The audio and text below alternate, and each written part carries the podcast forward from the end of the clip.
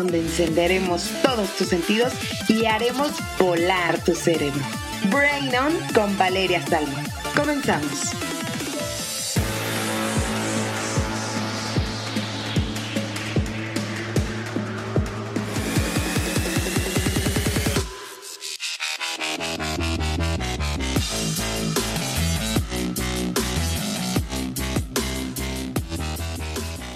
Hoy, martes 8 de marzo, es el día más esperado por todas las mujeres, porque no es un día de celebración, es un día para recordar y honrar la memoria de todas las mujeres que desde hace miles de años han vivido en la opresión y en la sombra de los hombres. Gritar por las que ya no tienen voz, luchar por las que ya no pueden, pero sobre todo exigir por un país y un mundo donde las mujeres vivamos en paz. Bienvenidos un gusto estar un martes más con ustedes. Yo soy Valeria Salmón, estás en Brain On. Y hoy es efectivamente martes 8 de marzo, Día Internacional de la Mujer. Estoy segura que es un día emblemático para todas y estoy muy contenta de que me haya tocado llegar a tu casa hasta donde quiera que te encuentres escuchándome, porque tengo un mensaje importante que dar. Vamos a platicar sobre el Día Internacional de la Mujer Vamos a platicar algunas cifras, algunos relatos que van a poner en alerta tus sentidos. Estoy segura que a lo mejor no tenías idea de todo el alcance que llega a tener este día. Comenzamos. Hoy tengo la fortuna y la apertura de los micrófonos de cabina digital para platicar con todos sobre los derechos de las mujeres y las vicisitudes que tenemos las mujeres dentro de una sociedad, las obligaciones también que tenemos para reeducar a la sociedad y las que las mamás, y también las obligaciones que tenemos las mamás de educar responsablemente a nuestros hijos, para no continuar con patrones de crianza que van encaminados al machismo. Y ser la voz de muchas mujeres que día a día aún luchan y trabajan para que exista igualdad y equidad en, en su entorno. La historia del 8 de marzo. Como todas y todos debemos de saber, este es el Día Internacional de la Mujer. Y en este día se conmemoran a cientos de trabajadoras textiles, conocidas como garment workers, de una fábrica en Nueva York, las cuales se manifestaron en busca de la igualdad salarial respecto a los hombres. Además de eso, de una mejora en sus condiciones laborales. Esto el día 8 de marzo de 1875, según las Naciones Unidas. En esta manifestación, 120 trabajadoras fueron asesinadas a manos de la policía, situación que dos años después fue fundamental para crear el primer sindicato femenino de la historia. Después, en 1908, cerca de 15.000 mujeres trabajadoras salieron a las calles de Nueva York bajo el lema de pan y rosas, manifestándose contra las jornadas interminables, las condiciones inhumanas y los penosos salarios. Tres años después llegaría el suceso que marcaría definitivamente el movimiento feminista. El 25 de marzo de 1911 sucedió el desastre industrial con más víctimas mortales en la ciudad de Nueva York, catalogado así por la Organización Internacional del Trabajo. 146 mujeres murieron en un incendio en la fábrica textil Triangle Shirtwaist a causa de derrumbes, quemaduras e intoxicación por humo. Pero estas muertes no fueron en vano y provocaron importantes cambios en la legislación laboral, además del nacimiento del Sindicato Internacional de Mujeres Trabajadoras Textiles. Clara Zetkin, en la Segunda Conferencia Internacional de Mujeres Socialistas de Copenhague en 1920, fue quien lanzó la propuesta aprobada por unanimidad de conmemorar el Día Internacional de la Mujer en el mes de marzo con el objeto de lograr el voto para la mujer. Fue entonces que para el año de 1975 la Organización de las Naciones Unidas hizo oficial el Día Internacional de la Mujer. Esta es la historia de la conmemoración de estos días. Fue una serie de sucesos que ocurrieron para llegar a este momento, al momento en el que todas las voces de las mujeres se unen para luchar por una sola causa. Se preguntarán ustedes por qué la lucha se identifica con el color morado. Pues resulta que el color morado fue adoptado por los movimientos de mujeres debido a que el color evoca una mezcla entre azul y rosa o rojo, colores con los que se suele identificar a las niñas y los niños. El resultado es el color morado o violeta. En la psicología del color, este es un tono que despierta en las mujeres un sentido de emancipación y no ser considerada solo una parte femenina, sino como una persona en equidad. El feminismo ha pasado por muchas etapas.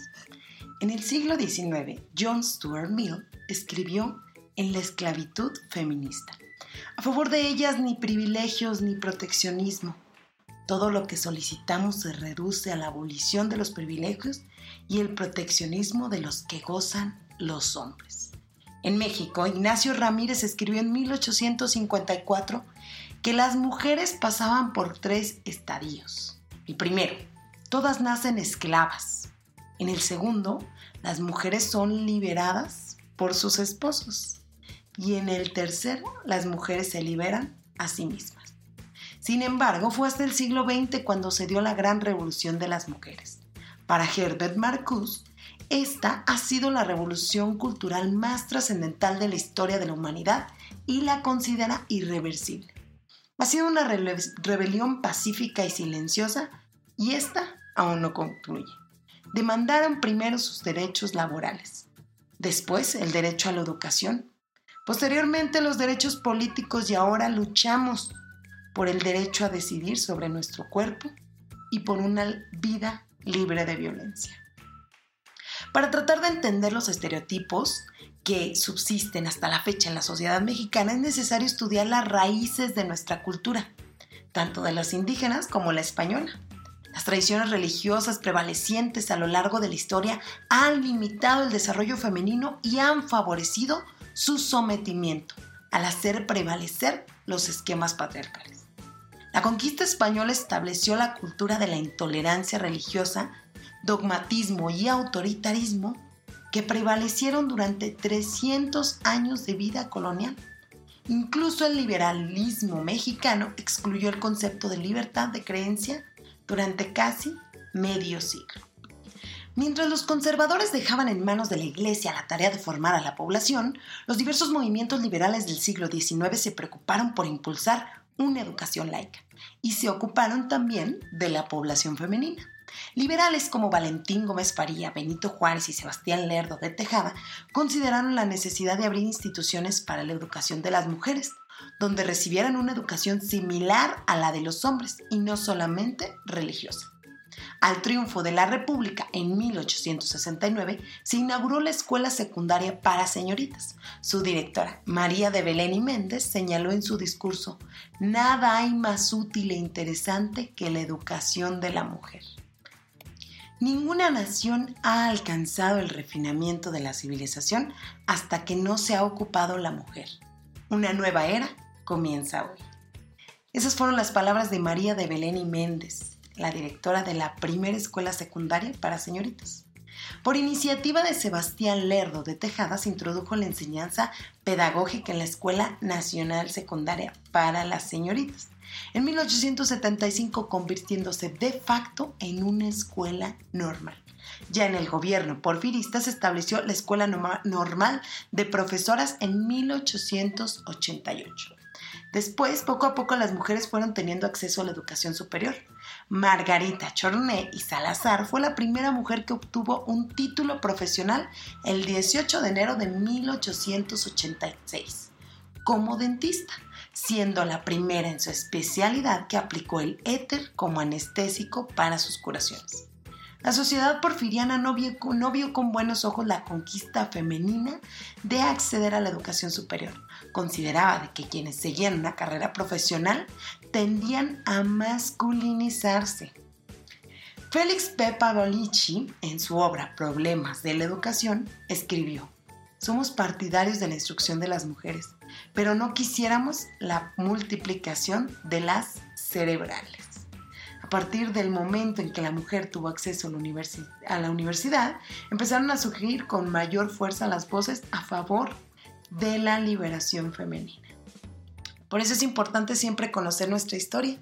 En México tuvimos la primera mujer universitaria dentista y una periodista también, Laureana Wright, fundó en 1884 Las Hijas de la Anáhuac, primera revista feminista de México que se dedicó a promover el desarrollo cultural de la mujer mexicana.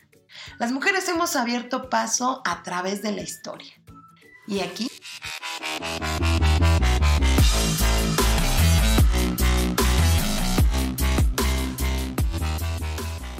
Regresamos del corte y estamos conmemorando el Día Internacional de la Mujer.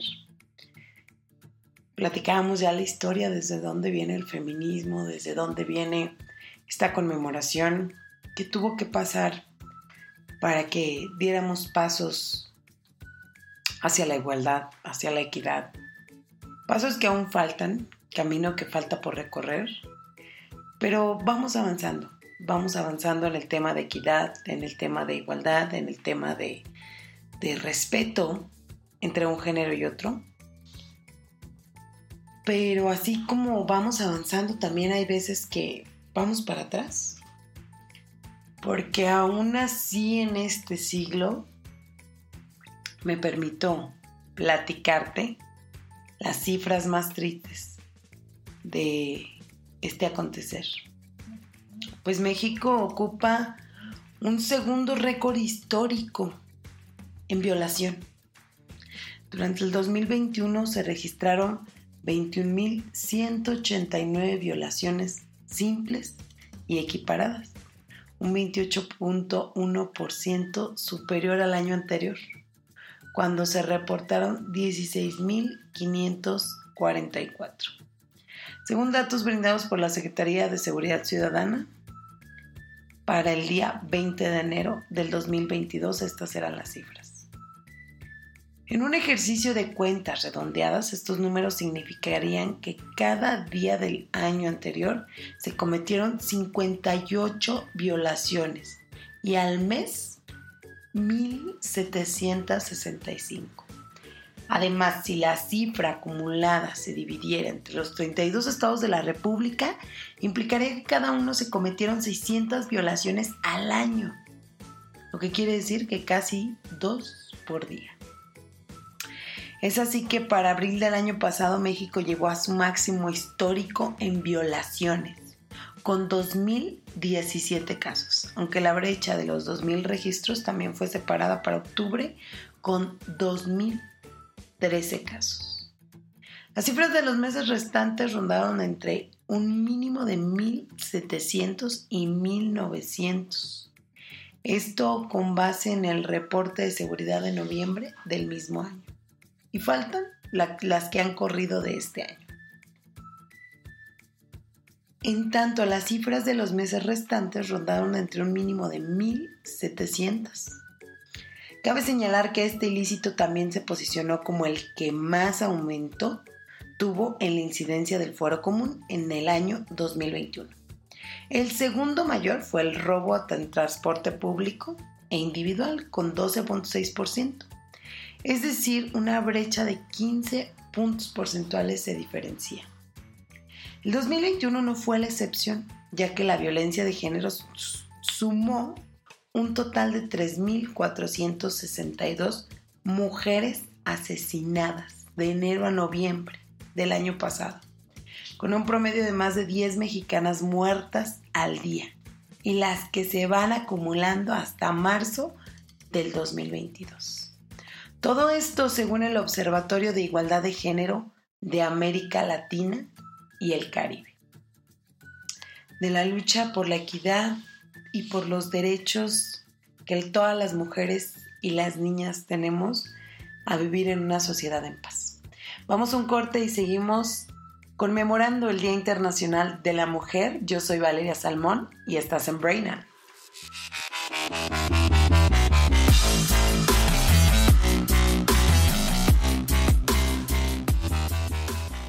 Estamos del corte y quiero recordarte mis redes sociales para que puedas estar en contacto conmigo.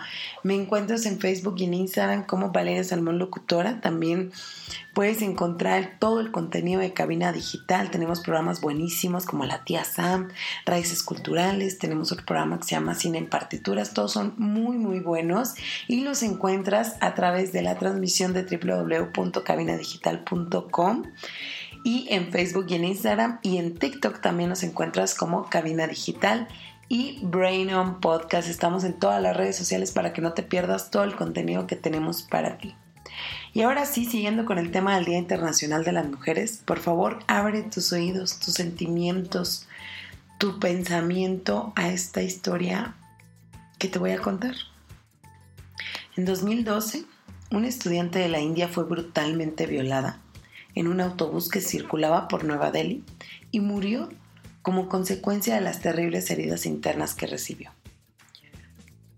La realizadora británica Leslie Udwin, quien hizo un documental sobre el caso para el canal BBC4, habló con algunos de los violadores que fueron condenados a la pena de muerte por este crimen. El documental indignó a muchos en India y una corte emitió una medida cautelar para bloquear su transmisión. Udwin dijo que volvió a la India conmocionada por el trato que allí recibieron las mujeres, pero esperanzada por el trabajo de quienes buscaban un cambio, y este fue su testimonio.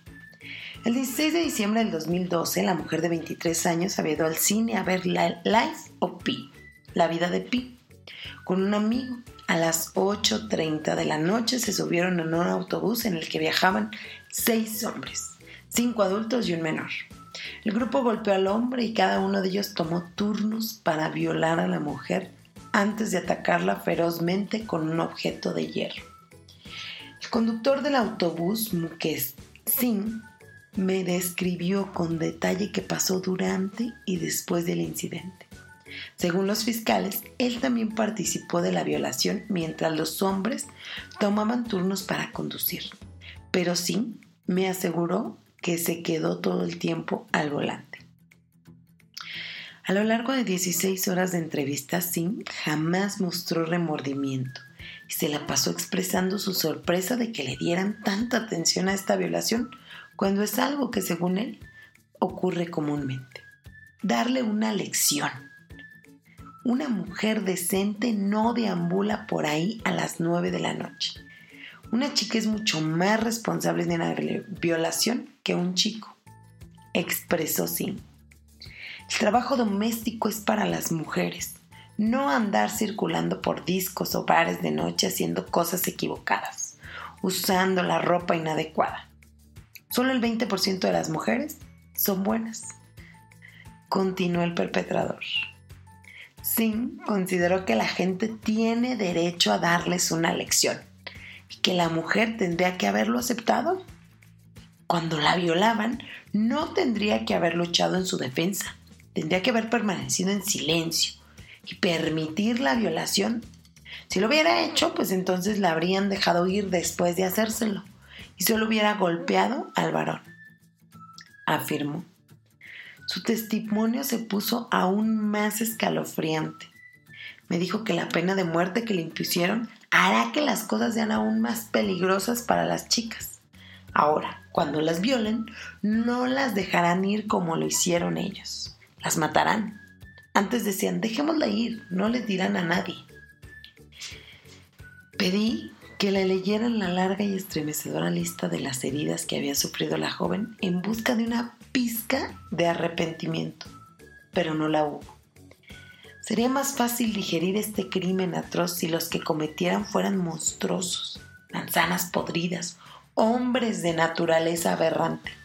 Quizá entonces aquellos que creen que la pena de muerte tiene un propósito, que no estoy de acuerdo, sentirían alivio cuando fueran colgados. Pero para mí, la verdad está muy lejos de esto. Y de hecho, creo que quizás su muerte esconde el verdadero problema que es que estos hombres no son la enfermedad, son el síntoma. La vida sin valor. Me encuentro con cinco y cuatro de otros violadores me dejaron con una sensación como si mi alma hubiera sido zambullida en alquitrán y no hubiera producto de limpieza en este mundo que pudiera eliminar la mancha. Uno de los hombres a los que entrevisté, Gaurau, había violado a una niña de 5 años. Pasé tres horas filmando mientras él contaba con detalle cómo había sofocado sus gritos con una mano. Él sonrió durante toda la entrevista, quizás nervioso por la presencia de la cámara. En un momento le pedí que me dijera cuán alta era su víctima. Él se paró e indicó sin perder su sonrisa de altura, cerca de sus rodillas. Cuando le pregunté cómo pudo haber atacado a alguien tan pequeño, me miró como si yo estuviera loca y me dijo, era una pordiosera. Su vida no tenía ningún valor. Estos crímenes contra mujeres son parte de la historia, pero la historia completa empieza desde el momento en que una niña no es tan bienvenida como un varón cuando nace. Cuando se distribuyen caramelos cuando nace un niño, pero no una niña. Cuando se alimenta mejor a un varón. Cuando se restringen sus movimientos y se limita su libertad y sus opciones. Cuando es enviada a casa de su marido como una esclava doméstica. Si una niña no se le da el valor, si vale menos que un varón, entonces es lógico que haya hombres que crean que pueden hacer lo que quieran con ellas. Le prenderían fuego. Hablé con uno de los abogados que defendieron a los violadores y lo que me dijo fue revelador. En nuestra sociedad nunca permitimos que nuestras niñas salgan de la casa después de las seis y media, siete y media u ocho y media de la noche, con desconocidos, dijo uno de ellos, de nombre Sharma. Y con respecto a que un hombre y una mujer sean amigos, lo siento, pero no hay lugar para eso en nuestra sociedad. Tenemos la mejor cultura y en nuestra cultura no hay lugar para una mujer. El abogado A.P. Singh había dicho durante una entrevista televisiva, si mi hija o mi hermana tuvieran actividades prematrimoniales y cayeran en la deshonra, ciertamente llevaría a este tipo de hermana o hija a mi granja y frente a toda mi familia la rozaría con petróleo y le prendería fuego. La inequidad de género es el principal tumor y la violación, el tráfico de mujeres, el matrimonio de niñas, la matanza de fetos femeninos y los asesinos por honor son la metástasis. Y el problema en India no es la falta de leyes, es que no se cumplen las que hay. No solo en India, sino en el país, en el mundo entero. El artículo 14 de la Constitución le da igualdad absoluta de derechos a hombres y mujeres. La entrega de un dote de matrimonio es un delito, pero muchas familias mantienen esa costumbre, sin importarles la ley. Hasta que cambie la mentalidad, el cáncer seguirá expandiéndose, comenzando el día posterior a la violación y a lo largo más de un mes, un número sin precedente de hombres y mujeres, en este caso, salieron a las calles de la ciudad de la India para protestar. Se enfrentaron al frío helado de diciembre y a la represión gubernamental que incluyó cañones de agua, golpes de bastones y bombas lacrimógenas. Su coraje y determinación fueron extraordinariamente inspiradores. Y así como el de, el de muchas mujeres que salen a la calle a gritar a pedir justicia, que piensan que por tener actos inaceptables tienen que ser castigadas. Otras más son valientes y salen a la calle, dicen lo que les pasó a pesar de la vergüenza o del desentendimiento de las autoridades. Alcemos la voz y ayudemos a que muchas más mujeres alcen la voz en contra de las injusticias que se cometen, así como...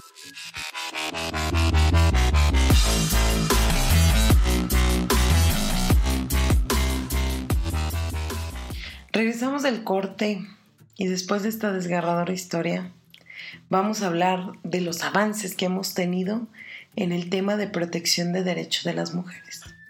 Y uno de esos es, yo estoy segura que tú has escuchado de la ley Olimpia. Esta ley es un conjunto de reformas, principalmente a los códigos penales de cada entidad, mediante los cuales se reconoce la violencia digital, cibervenganza, ciberporno y acoso sexual como un tipo de delito y violencia contra las mujeres, por lo que se establecen sanciones como multas económicas o hasta penas de cárcel para quien difunde en Internet contenido íntimo de otra persona sin su consentimiento. Pero por si no nos queda claro, la violencia digital, esta ley la define como actos de acoso, hostigamiento, amenaza, vulneración de datos e información privada, así como la difusión de contenido sexual, fotos, videos o incluso audios, sin consentimiento a través de alguna red social. Esto atentando contra la integridad, la libertad, la vida privada y los derechos principalmente de las mujeres, porque esto ocurre principalmente con las mujeres. La violencia mediática, además de la violencia digital, la ley Olimpia contempla sancionar la violencia en los medios de comunicación. Esto se refiere a los actos realizados a través de cualquier medio de comunicación que promuevan directa o indirectamente estereotipos sexistas, apología a la violencia contra las mujeres y las niñas, producen y permiten la difusión de discurso de odio sexista y la discriminación de género o desigualdad entre hombres y mujeres. ¿Esto qué quiere decir? Que algunos medios modifican sus, sus, sus encabezados con la intención de atraer más público, pero esto incita a cambiar un poco esta, esta, este tema de, de, en algún caso en particular, pero a eso se le llama la violencia mediática en los medios de comunicación. ¿Por qué es importante esta ley? Esta ley es importante porque la violencia digital es un tipo de violencia que más pone en riesgo a todos, pero principalmente a la mujer. Según el módulo sobre ciberacoso 2015 del Instituto Nacional de Estadística y Geografía, el único registro de carácter nacional, al menos 9 millones de mexicanas han vivido ciberacoso, que contempla, entre otro tipo de acciones, el compartir contenido íntimo sin consentimiento. Burdamente dicho, compartir el pan. Las mujeres más vulnerables a sufrir algún tipo de acoso son las que tienen entre 20, y 29 años, seguidas por un grupo de 12 a 19 años. Todo esto surge también a través de varios grupos de WhatsApp que fueron descubiertos donde se pasaban los packs. Ahora en la pandemia denunciaron a alumnos de la NAGUA que tenían un grupo donde pasaban packs. Durante el COVID han salido a reducir distintos casos de violencia digital relacionados con difusión de contenido íntimo. Uno de los más recientes se dio en Yucatán, donde alumnos de la Universidad de Anáhuac Mayab en Mérida compartían contenido íntimo de sus compañeras sin su consentimiento a través de un chat en Telegram. El nombre, el grupo del nombre era llamado Zorritas del Agua. Estaba conformado por más de mil hombres y fue denunciado a través de redes sociales por el colectivo Sororidad Anáhuac. Otros colectivos feministas se unieron a la protesta por lo ocurrido y la Universidad Anáhuac emitió un comunicado donde condenó los hechos y aseguró que de comprobar que los integrantes del grupo son alumnos de la casa de estudios, serían expulsados. Y ustedes se preguntarán, ¿está mal sextear o compartir el, el pack? Si yo tengo una pareja, ¿estará mal que yo comparta alguna especie de foto íntima de mi persona a mi pareja? ¿Algún date, alguna persona sin temor a que sea compartido? Pues el Frente Nacional por la Sororidad, fundado por Olimpia Coral, enfatiza que no hay nada de malo en llevar a cabo estas prácticas, siempre y cuando sea con el consentimiento de las personas involucradas, pues es parte del derecho de las mujeres a una vida sexual libre de violencia. El problema surge cuando estos videos o fotos son difundidos o compartidos en redes sociales o plataformas digitales sin consentimiento. Continuando con los avances de la ley Olimpia, resulta que 29 entidades de las 31 de nuestro país cuentan con esta ley y ya ha sido aprobada. Pero si te interesa, quiero platicarte cuáles son las sanciones, hasta qué grado puedes castigar a alguien que comparta contenido sexual sin tu consentimiento. La ley Olimpia contempla sanciones de 3 a 6 años de prisión para quienes realicen estas acciones y multas que van desde 500 hasta 1000 unidades de medida y actualización o UMAS. A partir del 1 de febrero del 2020 entra en vigor que la UMA para este año el valor sería de 96 pesos con 22 centavos. Activistas, incluida Olimpia Coral y Alessandra Rojo, han hecho en diversas ocasiones un llamado al Senado de la República, que tiene en sus manos las reformas a la Ley General de Acceso de las Mujeres a una Vida Libre de Violencia, para que la Ley Olimpia sea una realidad a nivel nacional y pase un escaloncito arriba en la superioridad de la ley. Como esta, existen muchas acciones que mujeres como Olimpia, Alessandra y muchas otras mujeres han encaminado, han comenzado para llevar a cabo una vida justa, una vida libre para todas las mujeres. Si tú que me estás escuchando crees que en algún momento fuiste víctima de ciberacoso, porque todavía lo dudamos, ¿eh? Pero si tú crees que fuiste víctima de este tipo o algún otro tipo de agresión contra tu persona, denúncialo. Así hayan pasado un año, cinco años, diez años, veinte años, alza tu voz. Porque este y todos los delitos no pueden quedar impunes. Las mujeres a veces, no a veces, siempre solemos ser más fuertes en sentimiento, en carácter, a lo mejor en fortaleza también física. Pero esto no nos impide que nos, nos mostremos vulnerables y nos mostremos como somos. Debemos de impedir que cualquier persona, sea incluso otra mujer, porque también estamos luchando con eso, te diga que no puedes, te diga que no vales, te diga que no importa tus sentimientos o incluso lo que te pasó. Que minimice esa acción que tú consideras que fue una agresión, que fue un maltrato, que fue incluso un grito, un mini golpecito, un lo que quieras. Todo lo que no te gusta, lo que no te llena, lo que no te cuadra, no es para ti y no tienes por qué estar aguantando. Porque en algunas ocasiones nuestras abuelas, algunas de nuestras abuelas, por la tradición machista que, que nos llevamos, que llevan pues ellas en su educación, nos dicen, pues es que aguántate, para eso naciste. O tú eres muy fuerte, por eso tienes que aguantar. Y las mujeres hace muchos años que no estamos para aguantar. Así que alza tu voz por ti, por tus hijas, por tu mamá, incluso por tu abuela y por tus generaciones pasadas que no pudieron alzar la voz, que vivieron oprimidas muchos y muchos años.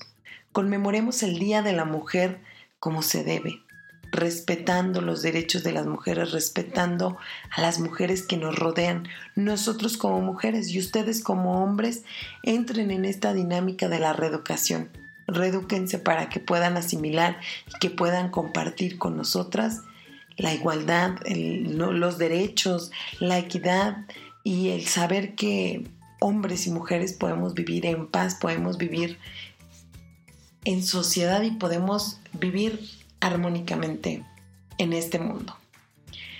Muy contenta de haber compartido con todos ustedes esta información. Agradezco